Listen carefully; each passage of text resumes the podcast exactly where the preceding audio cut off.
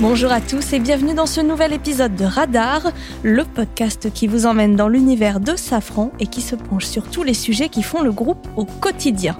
Et pour ce nouveau numéro, nous allons parler véhicules autonomes.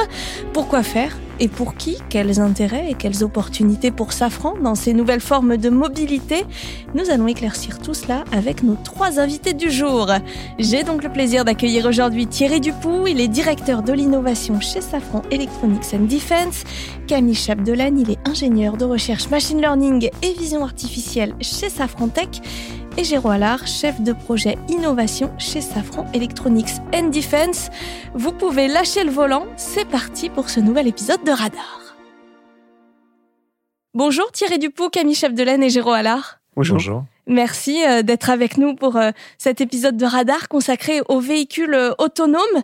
C'est le domaine de l'automobile qui a popularisé hein, l'idée de véhicules de plus en plus autonomes en intégrant des fonctions d'aide au pilotage de plus en plus sophistiquées.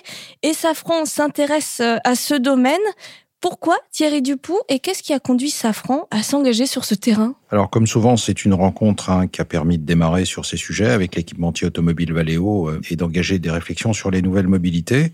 Déjà en 2013, euh, l'automobile s'était engagé dans une réflexion sur les véhicules autonomes euh, avec notamment pour principaux objectifs de faciliter la conduite et d'améliorer la sécurité. Dans ces discussions initiales, on a rapidement euh, vu que finalement, euh, ces sujets de véhicules autonomes, euh, pour les adresser, était nécessaire de développer des fonctions de perception, de navigation, de traitement de l'information et de planification qui se trouvaient être au cœur des métiers de Safran Electronics and Defense, d'où bien sûr l'intérêt. Les compétences de Valeo étaient complémentaires des nôtres, donc ça, ça faisait de notre attelage un attelage intéressant. Et donc assez rapidement, on a mis en place un partenariat. Safran a mis en place un partenariat sur ces nouvelles mobilités. Et on s'est partagé euh, aussi assez naturellement les sujets, euh, bien sûr l'automobile pour Valeo et l'aéronautique et la défense pour nous. Et concrètement, ça s'est traduit par euh, la construction de projets communs, la chasse à des financements extérieurs, et bien sûr essayer de progresser sur ces sujets, de comprendre ces sujets, chacun dans son domaine, et l'idée étant d'aller jusqu'à développer des grands démonstrateurs justement pour à la fois montrer ce qu'on sait faire, mais aussi comprendre ce qui est nécessaire de faire, chacun encore une fois dans son domaine, l'automobile pour Valeo et l'aéronautique et la défense pour nous. Vous parlez de mobilité plus autonome. Quels sont les enjeux techniques pour Safran et euh, comment est-ce que ça fonctionne concrètement? Alors déjà, on parle de plateforme d'une manière générale parce que ce mot signifie qu'on adresse différentes plateformes, du coup, des plateformes terrestres, des plateformes aériennes ou des plateformes navales. Et l'idée dans tous ces domaines, pour différentes raisons, c'est pas toujours exactement les mêmes, mais pour différentes raisons, ces questions d'autonomie permettent euh, parfois de simplifier le pilotage, d'améliorer la sécurité, de réduire les coûts d'exploitation dans certains cas. Ça, c'est plutôt pour les applications civiles. Et dans le domaine de la défense, comme toujours, un enjeu est d'abord de grâce à ces objets plus autonomes, d'éloigner les soldats du danger et donc de préserver des vies, ce qui est absolument essentiel. Et puis également d'augmenter les capacités, c'est-à-dire ces robots, c'est un moyen de mettre en place et de mettre en œuvre des nouvelles capacités qui n'ont pas besoin d'hommes derrière ou d'hommes en permanence derrière et donc de permettre à nos armées d'acquérir des capacités supplémentaires. Eux appellent ça de la masse, c'est-à-dire être capable d'aligner finalement euh, des plateformes en plus grand nombre grâce à cette autonomie. Donc, euh, pour comprendre les techniques qui sont engagées sur ces sujets, euh, je trouve que le parallèle peut être fait avec l'être humain finalement. La plateforme humaine, c'est notre corps, c'est nos membres, nos muscles, notre moteur, c'est notre cœur. L'essence, c'est la nourriture pour permettre à tout cet ensemble de se déplacer. Pour se déplacer et pour se déplacer dans de bonnes conditions, il est nécessaire d'appréhender la situation. Et pour appréhender la situation, on met en œuvre nos propres capteurs nos propres capteurs pour comprendre l'environnement, c'est euh, nos yeux qui nous permettent de voir.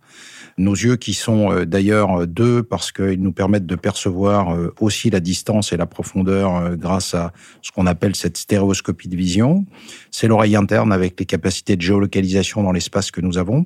Donc tout ça, finalement, quand on a une plateforme qui n'est pas intelligente et qui n'est pas capable de se mouvoir toute seule, eh bien, comme un être humain euh, utilise ses senseurs, que sont ses yeux, son oreille interne, et son cerveau pour analyser la situation, eh il va falloir développer des solutions de perception, des solutions de navigation et de géolocalisation, des solutions de calcul et d'interprétation de l'environnement. Et ça, c'est des équipements que Safran sait faire et qui sont dans les cœurs de métier de Safran, Electronics and Defense, La perception, c'est l'optronique. La euh, géolocalisation et la navigation, c'est bien sûr la navigation inertielle, les couplages GPS notamment, et puis les calculateurs, euh, c'est finalement un calculateur de contrôle de la plateforme qui va s'agir de développer, et ça, c'est euh, des compétences qu'on a développées depuis bien longtemps dans le domaine aéro, notamment avec nos calculateurs de conduite de vol. Donc, vous voyez que finalement, ce parallèle, d'une part, permet de bien comprendre de quoi on parle, et puis d'autre part, d'être certain qu'on est sur nos cœurs de métier. Camille Chef-Delaine, Thierry nous disait tout à l'heure que tout a commencé euh, en 2013. Que s'est-il passé dans ce domaine des mobilités plus autonomes depuis euh, ses débuts et cette coopération euh, avec Valeo? Oui, alors comme Thierry l'a dit, en 2013, Safran possédait déjà les compétences clés pour concevoir des véhicules autonomes, donc la perception, la navigation et l'électronique embarquée. Donc l'idée de cette collaboration et des projets qui ont suivi ensuite, c'était de renforcer ces compétences-là, de les développer, de les garder au niveau de l'état de l'art et d'être à la pointe. Donc euh, pour cela, on a usé de deux outils qui ont été au cœur de la collaboration entre Safran et Valeo. D'abord, la création d'une chaire internationale qui a été portée par euh, l'École des mines de Paris jusqu'en 2019, et ensuite la création d'un laboratoire commun entre Safran et Valeo, situé au centre de recherche corporate de Safran, à Magny-le-Hameau et qui a été ouvert à d'autres partenaires et startups euh, depuis. Ces deux leviers euh, et des projets ensemble nous ont permis de travailler sur des sujets R&T euh, divers. La coopération Valeo, elle a été vraiment un succès. Ça a été une complémentarité des savoir-faire, une colocalisation des équipes qui a permis de créer une vraie synergie. En parallèle, nous, Safran, on a également voulu s'impliquer dans des programmes pour euh, sécuriser les fonctions euh, d'intelligence artificielle qui sont euh, au cœur vraiment des fonctions de perception que nous développons actuellement en R&T. Donc pour cela, on a participé à plusieurs programmes nationaux du grand défi intelligence artificielle, par exemple les projets DIL et Confiance AI. Qu'en est-il de ces nouvelles mobilités dans le domaine de l'aéronautique? Vous pouvez nous en dire plus? C'est un sujet qui intéresse plusieurs sociétés de Safran. Il y a Safran Electronics and Defense, il y a aussi Safran Electrical and Power pour la chaîne hybride électrique. Donc euh, voilà, c'est les deux sociétés principales. Là, on a démarré plusieurs projets pour l'autonomisation des nouvelles mobilités aériennes. On a su tirer parti des travaux qu'on avait déjà fait sur le terrestre pour euh, aller sur l'aéronautique. Donc en fait, ces fonctions des nouvelles mobilités pour le domaine aéronautique, elles offrent des avantages pour euh, les trois sous-domaines de l'aéronautique. Hein. L'aviation générale tout d'abord pour l'assistance au pilotage, et un accès euh, simplifié et démocratisé au pilotage, du coup. L'aviation commerciale, d'autre part, pour euh, la réduction de l'équipage. Et enfin, euh, pour les drones, on peut réduire le nombre de pilotes pour les drones, on peut réduire également leur charge mentale pour le pilotage du drone et vraiment se focaliser sur la réalisation de la mission. Et sur le drone, on a ben, du coup implémenté plusieurs fonctions de perception évoluées, tels que le Detect and Avoid et le Sense and Avoid. Et là, euh, récemment, on s'intéresse également aux opérations de drones en essaim, collaboratifs ou non. Et comme autre perspective, on a aussi la collaboration entre systèmes aéro et terrestres. Et bien sûr, euh, le tout euh, sans lésiner sur la sécurité. Évidemment. Et pour ceux euh, qui voudraient en savoir plus hein, sur ces nouvelles mobilités dans l'aéronautique, hein, je vous propose de vous rendre sur toutes vos plateformes de podcast habituelles pour retrouver un ancien épisode de Radar consacré à cette thématique. Géraud, alors je me tourne vers vous maintenant. Est-ce que vous pouvez nous en dire plus sur les projets concrets sur lesquels Safran a travaillé dans le domaine et quels sont les, les véhicules autonomes qui circulent aujourd'hui que ce soit euh, dans vos centres de recherche ou sur le terrain Dès l'origine, notre volonté a été d'aller sur le développement de grands démonstrateurs. L'idée principale derrière ça, c'était d'intégrer nos solutions d'autonomisation, ce qu'on appelle un kit d'autonomie, sur une plateforme. Il y avait quatre raisons à cela. C'était tout d'abord de comprendre les enjeux de ces solutions d'autonomie, d'acquérir les compétences nécessaires, d'acquérir également un retour d'expérience qui est extrêmement important dans tous nos développements qui sont fortement itératifs et également d'acquérir de la crédibilité. Grâce à la dynamique de la coopération Valeo, euh, les premiers travaux sont orientés vers le développement euh, rapide de premières briques d'autonomie et euh, des travaux d'intégration et de test de ces fonctions de véhicules autonomes.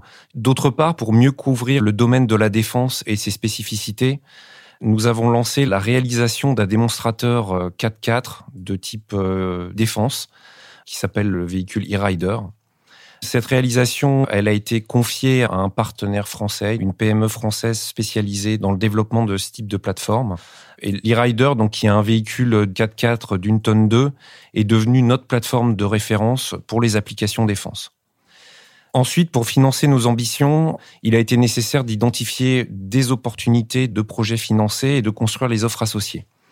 Notre cible principale, ça a été un projet fédérateur de la robotique terrestre qui devait être lancé en 2017 par notre client, euh, la DGA.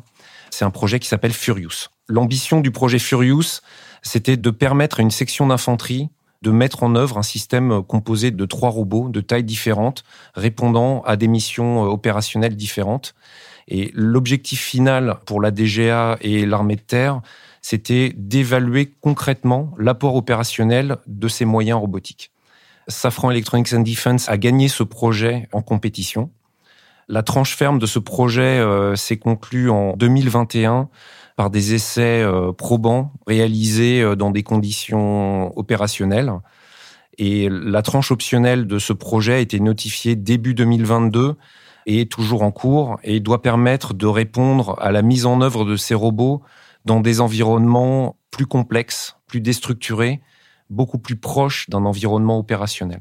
Ce premier projet, il a permis de développer nos compétences, d'acquérir une crédibilité auprès de notre client DGA, auprès de l'état-major également, et euh, auprès de l'écosystème industriel et académique euh, français. Ça nous a permis aussi de formaliser notre ambition et de faire de Safran Electronics and Defense un acteur connu et reconnu dans le domaine de la robotique de défense. La dimension euh, marketing de Furious a été forte et nous a permis de gagner un deuxième projet, un projet majeur financé dans le cadre d'un programme de défense de la Commission européenne. Et ce projet s'appelle IMUGS. Le projet iMugs est clairement une déclinaison pour nous de Furious. Il nous a permis de poursuivre nos développements et euh, de réaliser une montée en maturité dans les chaînes fonctionnelles d'autonomie et euh, dans notre architecture. Ce projet a également permis d'intégrer une version améliorée de notre kit d'autonomie sur une nouvelle plateforme. C'est un robot chenillé d'une tonne 5 développé par une société estonienne qui est Milrem Robotics. Ce projet IMUGS nous a permis d'assurer la visibilité de Safran Electronics and Defense dans le domaine de la robotique au-delà des frontières françaises et en particulier en Europe. Si on veut maintenant euh, regarder un peu vers euh, le futur, Géraud, qu'est-il prévu euh, en matière de mobilité autonome chez Safran au cours des prochaines années? Les deux projets majeurs que je viens de mentionner, que sont Furious et IMUGS, ont pour vocation à être poursuivis dans des phases ultérieures, dans de nouveaux projets. En France, la DGA et l'état-major de l'armée de terre a décidé de s'engager dans une logique qui va coupler des projets d'études amont à des programmes d'acquisition de moyens robotiques à l'horizon 2030. Cette logique d'ensemble, elle est formalisée dans le cadre de la loi de programmation militaire qui est en cours de discussion sous la dénomination d'un programme à effet majeur robotique.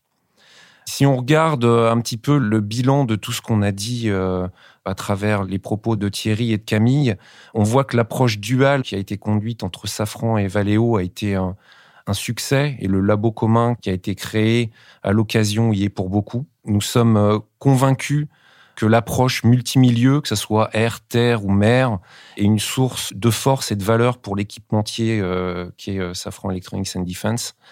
On voit en particulier qu'il reste euh, du travail à effectuer sur la synergie entre les robots terrestres et les drones, par exemple.